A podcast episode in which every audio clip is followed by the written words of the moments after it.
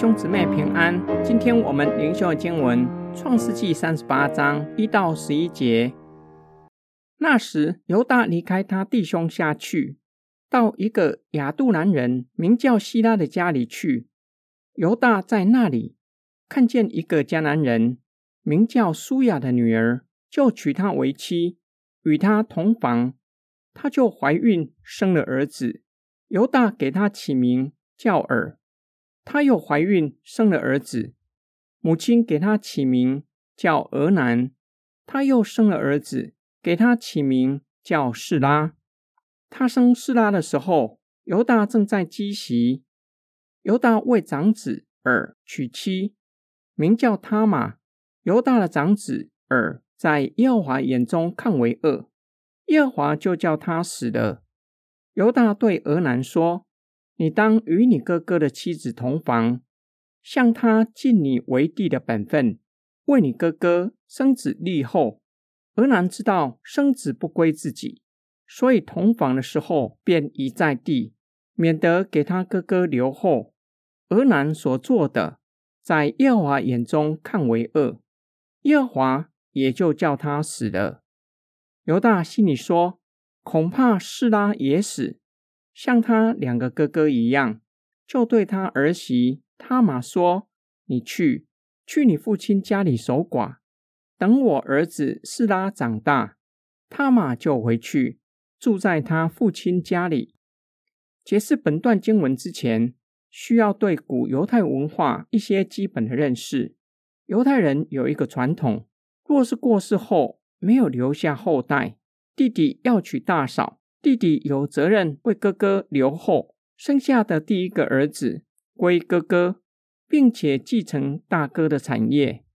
假如那人没有弟弟，要按照血缘亲疏，只要是没有婚姻关系存在的至近亲属，都有责任为死去的亲人立后，让他的名永远被后世的人纪念。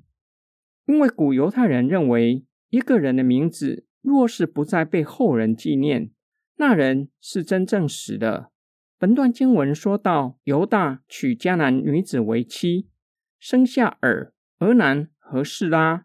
犹大为长子尔娶摩押女子他玛为妻，尔行耶和华眼中看为恶的事，耶和华就叫他死了。犹大吩咐俄南当尽弟弟的本分，娶他玛。为哥哥立后，俄南虽然听从父亲的吩咐，但是因为生下的儿子归哥哥，不愿意为哥哥立后，这在上帝的眼中看为恶。耶和华也叫他死了。犹大担心示拉像俄南一样也死了，不愿意将示拉给他玛，却又不愿意给他玛休书，只吩咐他回娘家守寡。等示拉长大，他玛知道这是犹大的借口罢了。今天经文的默想跟祷告，犹大为什么不愿意给他玛修书？犹大若是给他玛修书，他玛就可以再嫁。但是犹大没有给他修书，就是要他玛终生守寡。犹大极有可能认定年轻的他玛回娘家，极有可能再嫁。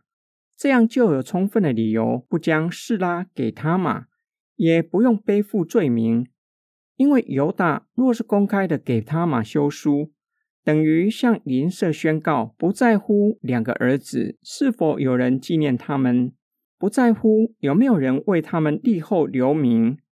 犹大若是这样做，将背负罪名。犹大若是在乎两个儿子立后留名。势必要将示拉给他玛，但是又担心示拉也死了，这样不仅三个儿子都没有后代立后留名，连他也没有后代立后留名。在这段的叙事中，犹大相当自私，只想到自己，没有为他玛，也没有为死去的儿子着想。犹大也是很会耍手段，做足了表面功夫。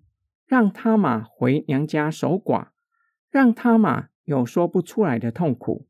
要如何向父母解释为什么犹大要让他回娘家，并且有可能陷他玛于不义？假如他玛的父亲为他找对象再嫁，犹大极有可能上门讨公道。犹大机关算尽，将他玛日后的生活全推给他玛的娘家。犹大是盟约家庭的成员，他的行为比迦南人还糟糕。犹大是一面镜子，我们是神的子民，并不表示道德上自然的比未信者还要高尚。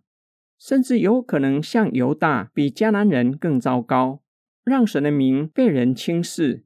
我们要为此求上帝赦免我们的罪，并且求主帮助我们，叫我们不轻看他人，叫我们的生命不断的更新，能够活出基督的样式，彰显神在我们身上的王权，将颂赞全归给上帝。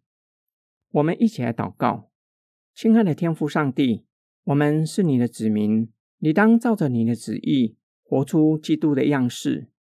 然而，我们却是悖逆，没有全然遵守你的命令，被过犯所胜，得罪你，得罪人，甚至让你的名被人轻视。求你赦免我们的罪，主啊，求你帮助我们，每日灵修、读经、祷告，能够将你的话语存记在心里。不断的反复思想，让你的话语不断更新我们的生命，叫我们顺服你的旨意，活出基督的样式，可以荣耀你的名。我们奉主耶稣基督的圣名祷告，阿门。